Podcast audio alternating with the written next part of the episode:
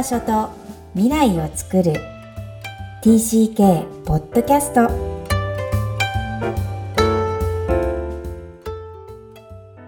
皆さんこんにちは。TCK ホームインタビューの時間です。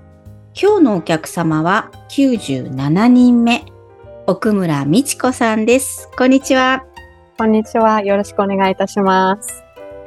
このポッドキャスト、幼少期、児童期、思春期に海外で過ごされた皆さんをお招きして、ご自身の反省を語っていただくとともに、海外移動がもたらした影響についても教えていただいています。では、みちこさん、簡単にプロフィールをお願いいたします。はい。えー、奥村みちこ、えー、国連開発計画 UNDP での総裁室で、総裁付きの上級特別補佐官をやっております。えっ、と、小学校3年生から中学校卒業するまでイギリスに滞在してまして、で、そこから、えー、大学を卒業するまで、えー、日本にいました。えー、えっ、と、20代の後半から海外で仕事をするようになりまして、香港、ナイロビ、現在はニューヨークに移り住んで、えー、約5年になります。うーん、ありがとうございます。えー、ということは、イギリスの帰国生ということで、1回の、まあ、自分が連れられたという経験では1回ということでよろしいですか？そうですね。1回ですね。父親の、あの、仕事の関係で家族が7年間今日ですね、イギリスにいました。わかりました。そこがメイントピックなんですけど、先に言っちゃった上級特別補佐官っていうの気になっちゃいますよね。これもう一つの番組で実はキャキャリアとか仕事の紹介していただくところそっちのゲストでもすごい分かってきたことが満載なんですけど、そうするともうなんか1時間半ぐらいになっちゃうので、簡単に言うと、この国連で働くって、どんなことされてるんですか、はいえー、っとですね、UNDP の、まあ、あの、トップの人が総裁っていう、あの、アキミシュタイナー総裁総裁っていう、今、ドイツ人、ドイツ、ブラジルの国籍を持った人なんですけども、まあ、その人の政務秘書のような役割で、えっ、ー、と、日々のスケジュールだったりですとか、あと、どういうところに出張に行くですとかを全部決めまして、で、その内容でスピーチを書いたりですとか、ああ、スピーチも書くんだ。そうですね。あと、どういう会議をあの出席するですとか、で、どういうような、あの、議題で、その、あの、会議を進めてもらうですとかっていう。そこまで決定権があるの？すごい。え、じゃあ、横から、こっちの会議来てくれ、こっちの会議来てくれってどうするんですか？あ、もうそれが日常的な、あの、仕事でして それ本人、総裁本人と、あの、相談しながら決めていきます。これ毎日なんだ。あ、そうですね。そんなすごいインテリティが作られた美智子さんはどんな生い立ちだったのかお聞きしていきますが。よろしくお願いします。はい。まず、埼玉県でお生まれだったんですか、はい、そうですね。埼玉の朝霞市です。はい。それで、小3の1学期にイギリス、ロンドンに行くまでは、ちょっと埼玉、千葉、茨城と変遷があるんですが、その当時はどんな女の子だったでしょうか？私が、あの、自分で思うのは結構、あの、活発な女の子で、で、うん、あの、4歳上の兄がいるので、お兄ちゃんにつきまとって、こう、いろんなスポーツをしたりですとか、うんうん、あの、友達と遊ぶんだったら必ず外に行って、遊んだりとかして、でも、あの、しょ、あ、えー、幼稚園の時から結構習い事をしてたので、クモンだったり、ピアノだったり、うん。あと、スイミングスクールに行ったりしてたので、うんうん、こう、スポーツもたくさんするし、体を動かすことをたくさんする、する、することも好きだ、好きでしたけども、例えば音楽だったり、うんうん、あとこう、ちゃんと机に座っ、頭を動かすっていうのも好きだった 方方だと思います。えー、じゃあ何でもできる子じゃん。結構お友達もいっぱいいて。そうなんでしょうね。あの、そ、その当時はあまり意識はしなかったんですけども、でも、あの、ほとんど毎日友達と遊んでたっていうような印象があります。うーん。そんな女の子、じゃあこう、はい。天真爛漫で自分を謳歌している女の子が、小3ってなると、まあちょっと、女の子は混ぜてるから、若干こう、友達とか、は一緒にいる子っていうステディもいたりする中で、さあ、はいイギリスに行きますって言われた時のこと覚えてますか？覚えてますね。結構、あの、クリアに覚えてるんですけども、最初は何、こう、あの、嫌だって言ったみたかったから、え、イギリスに行くなんて嫌だっていうふうに、何も考えずに 反発してみたんですけども、あ言ってみたかったんだ。あの、よくこう、本とか読んでると、うん。あの、家族がどこに移動することになったとか、転校、転勤することになったからっていうような、あの、リアクションとして、みんな結構嫌だとか、泣くとか、そういうことを本で読んでたので、あの、私も、お、とりあえず来たぞと一。回は、一回は、ス一回はここで、こうやって言えるぞみたいな。はい。行きたくないっていうふうに、あの、最初は言ったと思うんですけども、もうこう引っ越しの準備が進むにつれて、あの、あまり深くも考えずに、私は、あの、あと何ヶ月後にイギリスに行くんだっていうような意識がこう芽生えてったんだと思います。うーん。はい友達のお別れは悲しくなかったですか？そうですね。なんか、あの、物事がバタバタバタバタって、いろんなことが起こっていたので、はい。あんまりこう、悲しむとか、会えなくなるから、あの、どうなるかっていうのを、こう、深く考える、こう、機会がなかったのかなって思います。で、あの、で、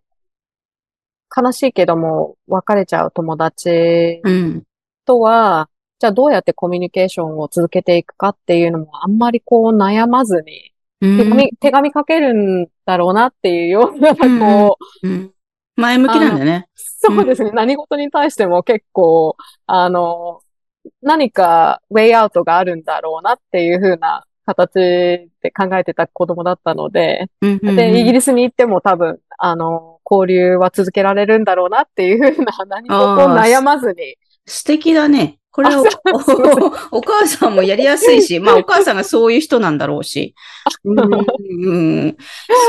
とうございます。中で行きました。えー日本人学校ではなくイギリスのローカルのスクールを選ばれていますが、これはどういった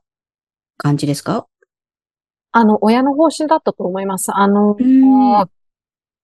4歳あ上の兄は、もう、えっと、イギリスに行った時点で、えっと、中学校始まってたんですけども、彼はそのぜ全日制の日本人学校に行ったんですが、あの、私はまだその、7歳、8歳の、だったので、えーっと、まあ、イギリスにいるんだから、イギリスの学校行ってみようかっていうような、あまり、あの、深い議論もなく、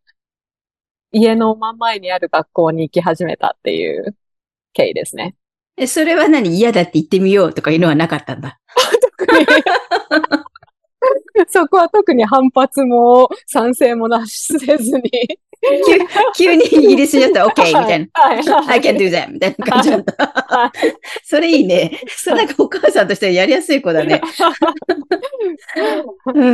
実際、記憶としてはどんな記憶になっていますか？イギリスの最初のローカルスクールです。えっと、やっぱり、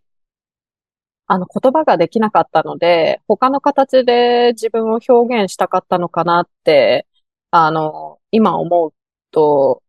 あ、おそういうふうな、あの、生活をしてたなって思うんですが、あの、体を動かすことが好きだったので、イギはい。リスにあの、の、女の子がやるネットボールっていう、少しちょっとこうバスケットボールに似たスポーツがあるんですけど、うん。あの、そのローカルの学校に入ったら、すぐにそのネットボールがあるっていうのが分かって、で、そのスポーツにどんどんのめり込んでいって、で、そ、それを通してこう友達を作ってったっていう感じですね。で、あと、あの、やっぱり日本で3年、あの、1年生、小学校1年生、2年生と教育を受けてきたので、あの、それに比べるとイギリスの、例えば数学、あ、算数ですね。算数とかは、の教育は遅れてたので、あの、こう、いろ、数学の、あ、算数の授業に出ると、まあ、あの、何でもできるからっていう感じで、こう、ちょっと、あの、ちやほや、そうですね。ちやほやされるところがあったので、あの、そういった形で、こう、長所を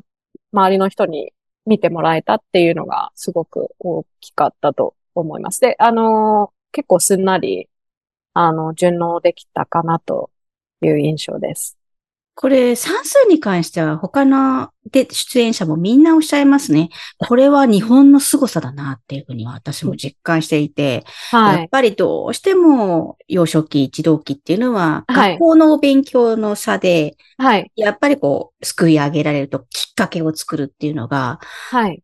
別に日本人がすごい算数の能力が高いとは思わないけど、全員が。でもみんな標準より上上だっておっしゃるので、そうですね。すごい日本の文部省すごいなって思うんですけど。うんうん、やっぱりあの、算数の基礎の部分ができてると、あの、とりあえず小学校時代の勉強っていうのは、まあ、算数学算数に関しては、あの、やりやすいですうん、あの、ククの凄さがすごいらしいですね。ククはあれをやってる顔あんまりないって。2人が C、2、3が6ってあのシステムが。ああ、なるほど。なるほど。さっき打ち合わせの中で、この1年間ぐらいで結構英語が上達したんだなって、こう、私がお聞きしてて思うのは、やっぱり、じゃあ、このネットボールと算数っていうきっかけがあって、こう、交流が増えてったっていうのが想像できますが、そうですか？そうですね。あの、自分がこう、早く英語を喋りたいっていう意思もありましたし、ああの、親もすごいサポートしてくれたので、えっ、ー、と、英語の家庭教師をつけてもらっていたっていうこともありますし。なるほど。はい。で、あの、そうだ、イギリスの、その、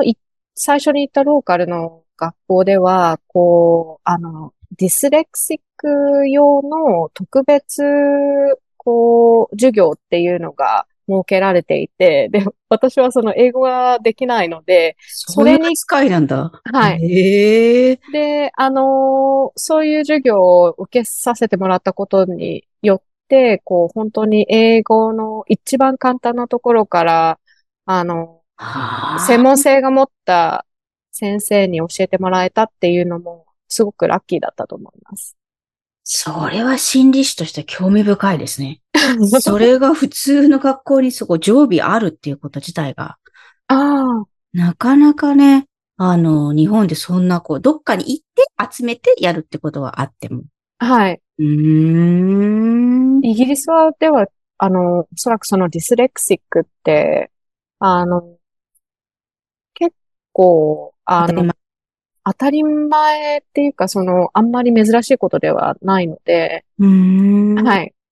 なるほど。それで、こう、英語に、えー、億劫じゃないとは言わないかもしれないけど、かなり自信をつけてきて、次に実は自ら転校する。これをぜひご自身で説明いただけますか？はい。あの、私はすごい本とか読む本とか、あの、見る映画に影響を受けやすい子供で、今でもそうなんですけども、当時読んでいた本で、足長おじさんっていうのがありまして、で、その足長おじさんの主人公がですね、あの、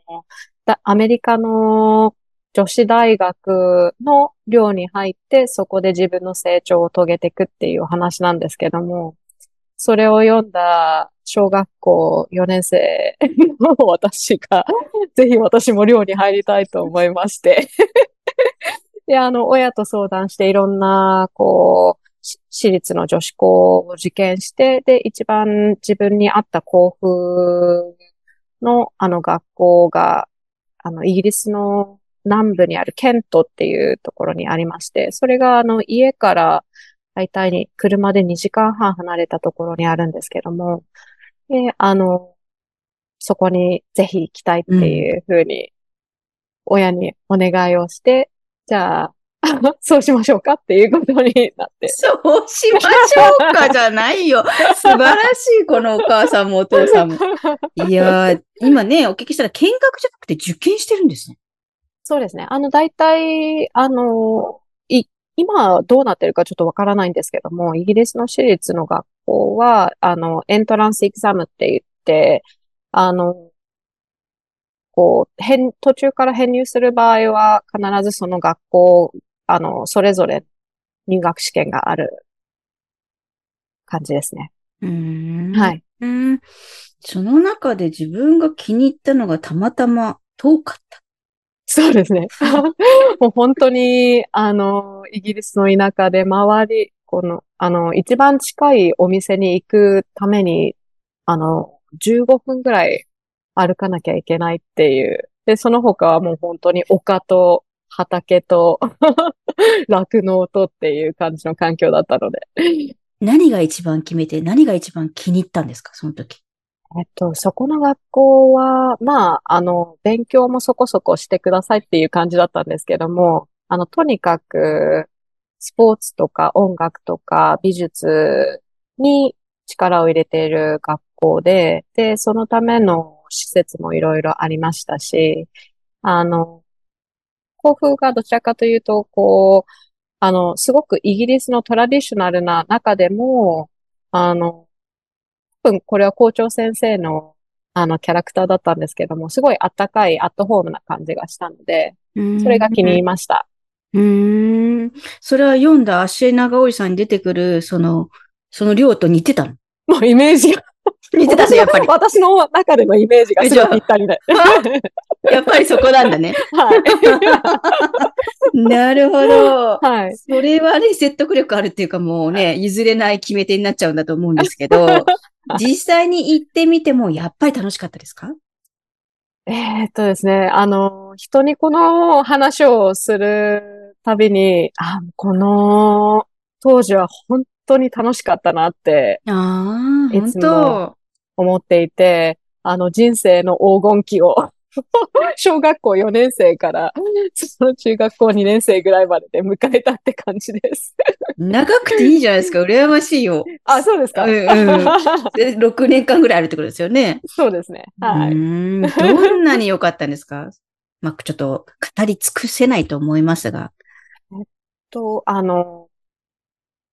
とにかく自分がやりたいことをとことん、あの、自分の時間配分で、あの、できたから、すごいエンジョイできたなって思うんですけど、例えば、その、勉強に、すごい、時間を、今日はすごい勉強に、あの、時間を割きたいなって思ったら、とことんそれを、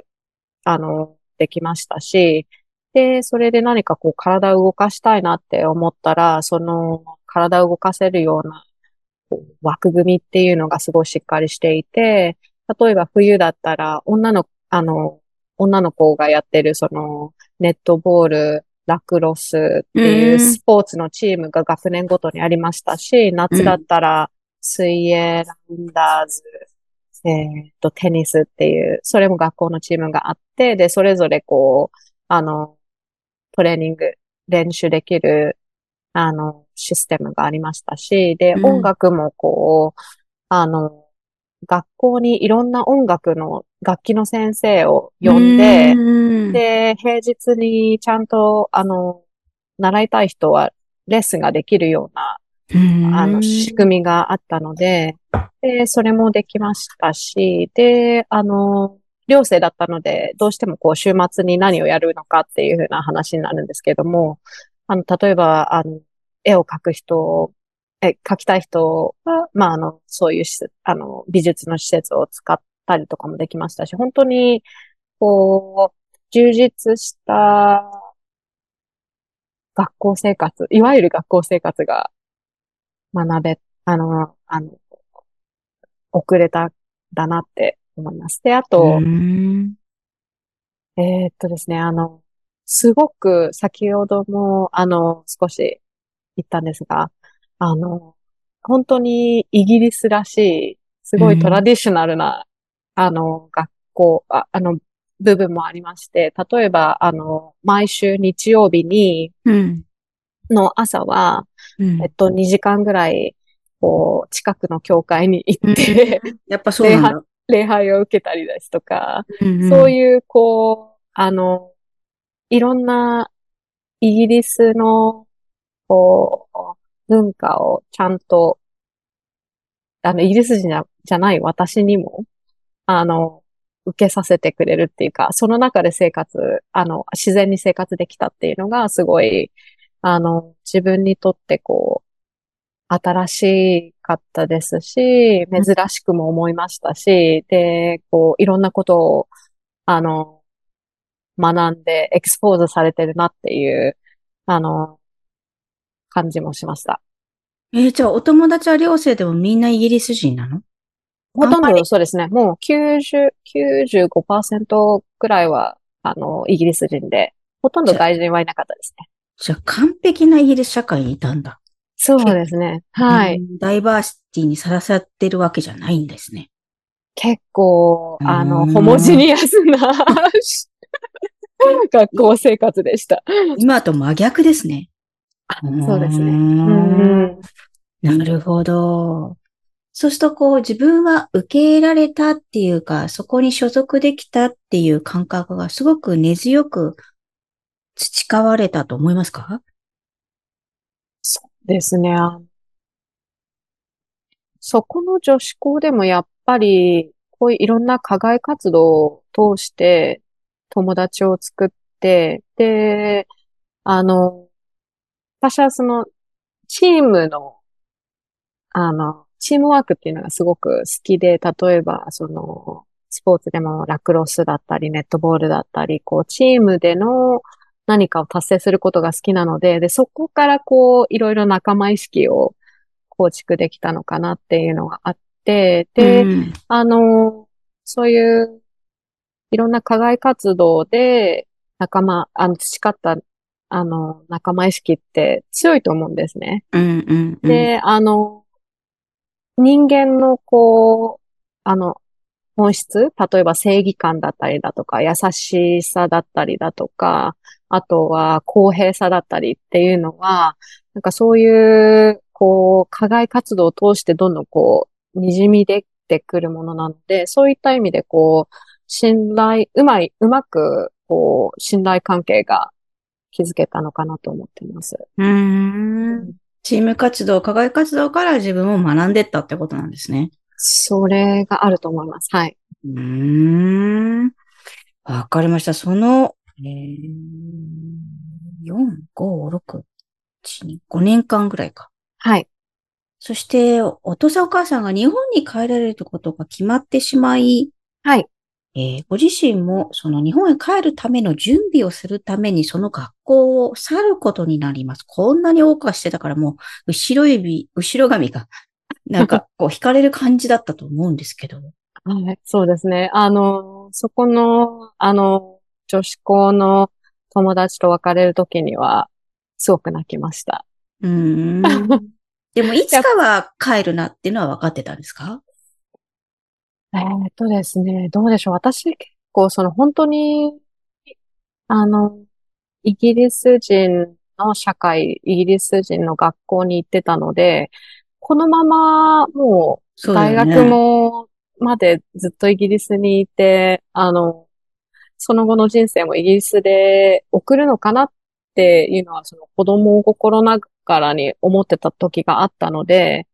で、あの、まあ、す強い反ま、反発、まあ、帰国、日本に本帰国することに対して強い反発が、をしたっていうわけではないんですけれども、あの、ちょっと、あの、まあ、マインドセットの変化が必要だったんだろうなって思います。うん。なるほど。じゃあ、それにはちょっと転校っていうのは逆に良かったのかな？この一年。実はどうでしたか？そうですね。あの、あのまあ、えっと、週末にその受験勉強ができるような環境を作るために、あの、行っていた寮生の、あの、ケントにある女子校から、少し日本、あ、えっと、うちにロンドン近い、うんそうですね。ロンドン近郊のあの学校に転校したんですけれども、まあ、あの、なんていうの、すごい、準、高校受験、高校入学までの準備期間っていう風な形で、こう、あの、トンネルの最後が見えてたっていうのがあるので、うん、うんなるほど、なるほど。はいうんわかりやすいですね。はい。あの、それに向けてこう、毎週、あの、補習校に行って、塾に行って、で、えっと、勉強してっていう形で、こう、すごいルーチンがあったので、で、それ、で、あの、目標は何かっていうのもすごい明確に、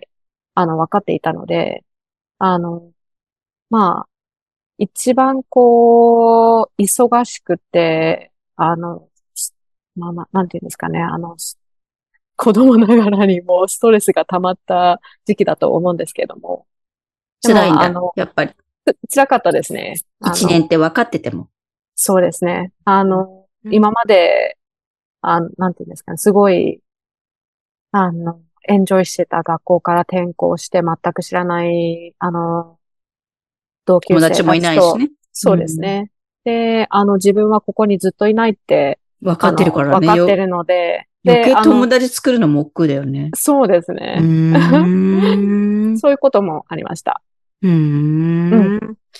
そして、まあ、初めてではないけど、久しぶりに帰る日本。はい。えー東京で、これは、ぜ、寮がある、えー高校？帰国枠がある高校？はい。はい。これはいかがでしたか？こうでも、えっと、どう、そうですね、あの、日本に帰国するにあたって、どう、自分はどういうふうな、あの、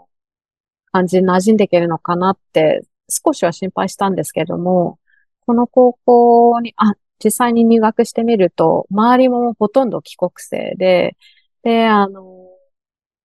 こう、日本語を喋る能力もみんなそれぞれで、なので、すごく、こう、ソフトランディングって言いますか、徐々に徐々に、こう、日本の社会に慣れてった、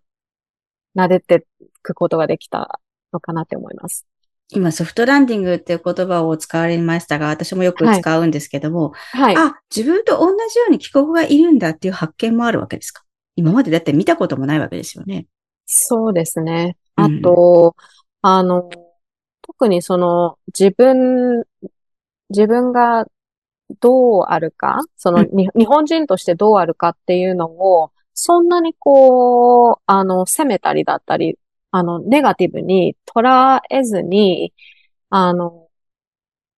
高校生活を始めることができたと思います。うーん。これ、それで、こう、みんな同じような帰国なんだけど、はい。えー、こう、日本っていうものをそこで学んでいくのか、それとも大学も日本を選ばれているんです。大学で学んだっていう感覚があるのか、日本をこう学ぶたんだなって思う時期ってはいつ頃になるんですか？うんそうですね。えっと、私はその高校、あの、3年生の時に、あの、また、あの、外部受験をしまして、で、あの、受験した先の大学でも結構、その帰国子女が多い、多く行く、あの、大学の、大学に入学したんですけども、どちらかというと、その高校大学っていうのは、そそういった少し特殊な環境にいたので、あのうんコクーンのような感じで、うんこう、ぬくぬくと、あの、生活できたと思うんですけども、うん。やっぱりこう、一番その日本社会、あの、強制的って言ったらちょっと強い、あの、言葉が強いかもしれないんですけども、こう、強制的に、こう、馴染まなくてはいけなかった時期が、大学4年生の就職活動うーん。例えば何。何がありますか？学ばなきゃいけない。自分が知らなくて、あ、これが日本かって思ったやつって。あ、まあ、本当に文章の書き方ですとか、人との、あの、会う時の挨拶のし、あの、仕方ですとか、あとはその、まあ、本当にいわゆる大学生が就職活動するときに、あの、通らなくてはいけないプロセス全部がこう、私にとっては、あの、いわゆるカルチャーショックだったと思います。something new ななのか、weird みたいな、やばいみたいな、嫌だっていう感じなのか、どんな感じなんですか？えーっと、そうですね。その、知らなくてはいけないプロトコールがあるっていうのは理解するんですけれども、それがこう、うまくできない自分がいたっていうのはあります。うーん。そうするとこう、自尊心下がっていくと思うんですが、そういう感じですか？あの、大学4年生の、その、まあ、大学3年生の、まあ、後半から大学4年生で、この就職が決まる時期は本当に、あの、一番人生のな、今までの人生の中で自信がなかった時だと思います。うーん。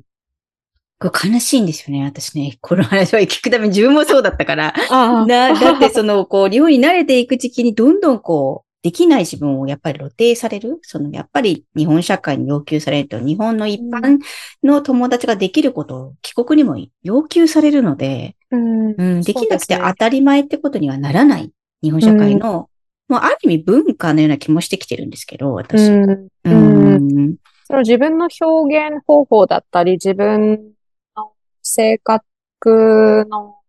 強弱の表現だったりっていうのをうまくこう、あの、できなかったり、その、それ、その方法を知らなかったので、うんうんうんうん。あの、それが一番こう悩んだところかなと思います。で、あの、その、あ、まあ、ちょっと、あの、私一回キャリ、大きなキャリアチェンジをしたんですが、で、うんそのキャリアチェンジをするときに、うんうんあの、一つの面接で、うん、あの、あなたはいろんなこう、面白くてユニークな経験だったり、経経歴を持ってるんだから、それをうまく、あの、自分を再パッケージ化することをもっと勉強してくださいっていうふうに言われて、うん、あの、その時言われた、あの、言われた直後では、それがどういうことかっていうのがなかなか理解できなかったんですけど、今はこう少しずつ、あの、分かってきたような気がします。それは大きな出会いですね。それ言われないと、こう自分の方向は今のようには言ってないっていう感じですか？あのそうですね。なんかこう、あの、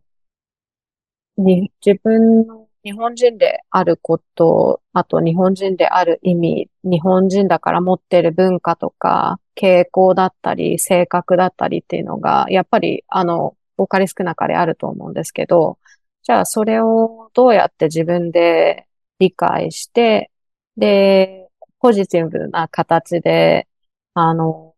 醸し、日常的にも醸し出して、で、それで言葉としても表現していくかっていうのを、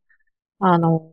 考えさせられた。たとえ英語であれってことね。そうですね。はい。なるほど。逆ですね。すごいいい発想をいただきました。なんかいつも私が考えてるのは、日本社会でどうやって自分の海外での生活をこう具現化していくとか表現していくかを、はい。もうちょっと自分らしくできないかなって思ってこの番組も始めてるんですけど、はい逆に外に出てっても自分のこう、アイデンティティ、ジャパニーズアイデンティティをどうやってこう逆に持っていくかっていうことも同じことなんだなっていうのを、今お聞きしててすごい気づかされましたが、日々に今それを葛藤しながらもやっていらっしゃるってことですね。そうですね。うーん、わかりました。すごい、こう、私が聞きたくてロングストーリーをお聞きいただいて本当楽しかったんですが、えーっと、みちこさんも海外とがもたらした影響、確実に今もお持ちで、それがあるんでしょうけど、それは今思うと何だったと思いますか？この小学校時代から来たイギリスの一回の海外移動が今の自分にもたらしている影響について教えてください。言葉でジェンダーニュートラルって、ジェンダーブラインドじゃなくて、ジェンダーニュートラルであることが今すごく求められてる時代だと思うんですけど、はい。あの、文化においてもそういうことが言えるのかなって思思っていて、で、あの、私はその、カルチャーニュニュートラルで入れる？カルチャーブラインドではなくて、カルチャーニュートラルで、あの、入れるっていうこと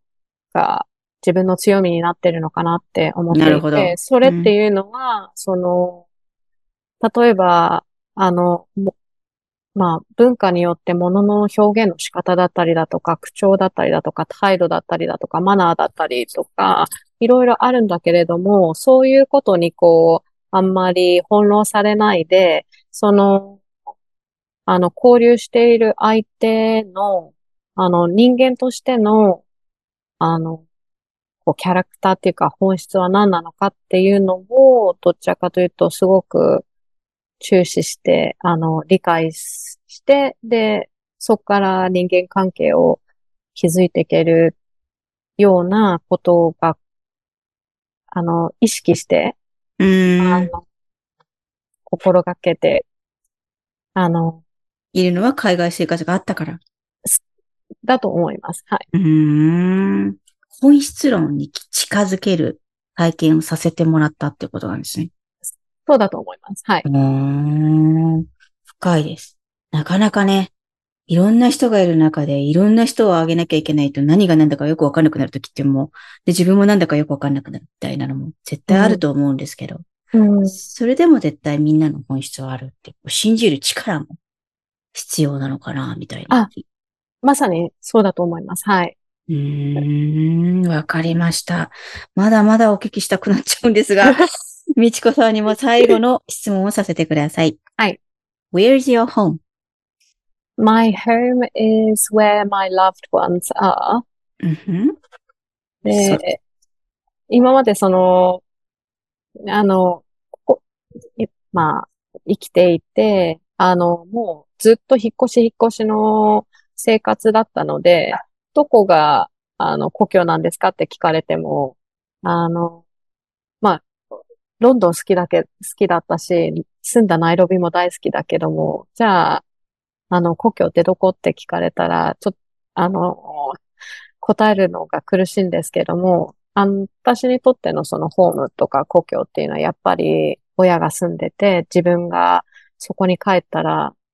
癒されて、本当に完全にディコンプレスっていうか癒されるところを求めて帰ってくるので、で、ホーム、ホームのイメージもそういう感じですね。うーん。はいね、自分の愛している人がいるところ、かつ、そこにいると自分もリラックスできるっていう、そういうことなんですね。はい。はい。えー、これからもずっとニューヨークでしょうか？あとしばらく。わかりました。はいえー今日はイギリスの帰国生、そして今ニューヨークの国連で働いていらっしゃる奥村美智子さんにおいでいただきました。本当にありがとうございました。ありがとうございました。みちこさんの TCK ストーリーでした。えーかなり長いインタビューになりましたが、あの、まだまだお聞きしたいことがいっぱいです。やはり最後の、えーカルチュラルニュートラル、えー人の本質は何なのかっていうのは、非常に私の盲点だなという、今更ながらに、えーとても大きなインパクトを受けました。えーこの TCK ホームインタビュー、えー日本の適用、そしてそれがヒントになる今後の皆さんに、えーどのように活かしていただくのかっていうのを考えながらずっと100人のインタビューを続けていますが、結論、多文化、えーいろんな文化を知っている TCK だからこそ、その本質論にさらに目覚めなきゃいけないんだよなっていうか、本当はもっと知っているよなっていうところを、えー改めて、えー言語化していただいたなっていうふうに思っています。ついつい違いを見てしまうのが人間ですが、